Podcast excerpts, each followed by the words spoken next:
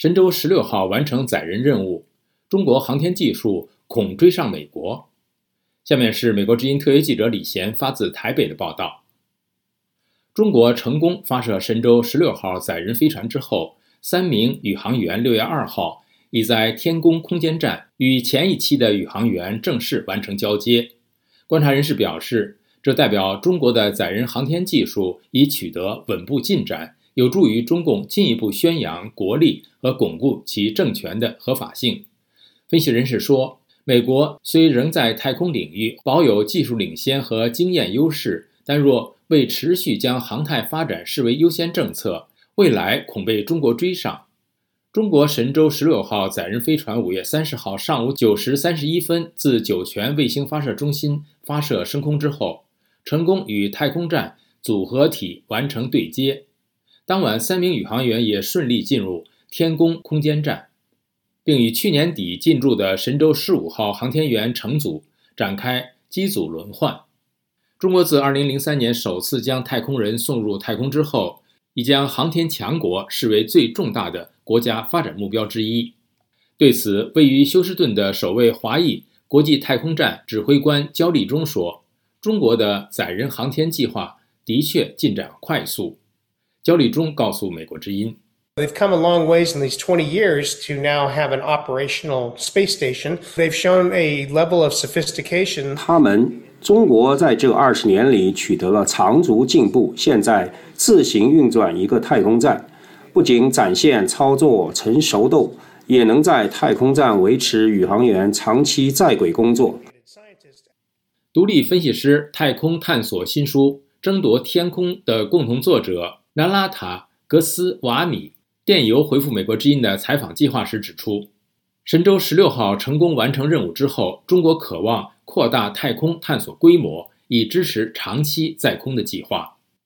对应中国雄心勃勃的计划，美国国家航空航天局、欧洲太空总署、日本宇宙航空研究开发机构和加拿大太空总署合作推动阿尔忒弥斯探月火箭计划。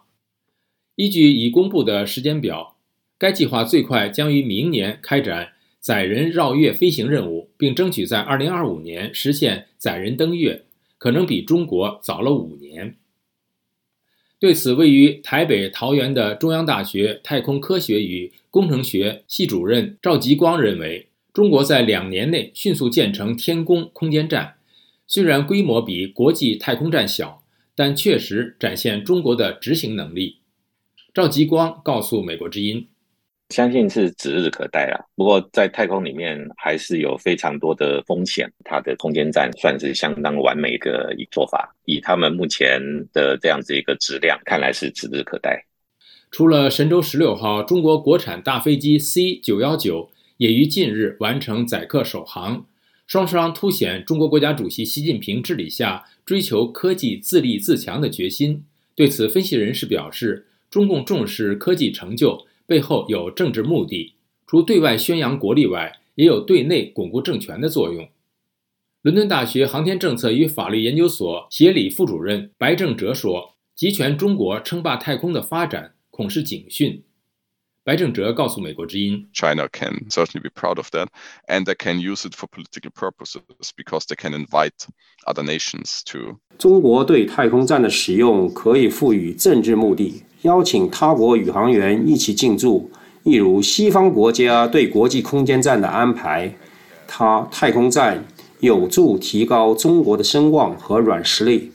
但我们应密切关注他们中国的作为，因为中国不是个民主国家，这对我们很危险。以上是美国之音特约记者李贤发自台北的报道：神舟十六号完成载人任务，中国航天技术恐追上美国。了解更多新闻内容，请登录 voa chinese 点 com。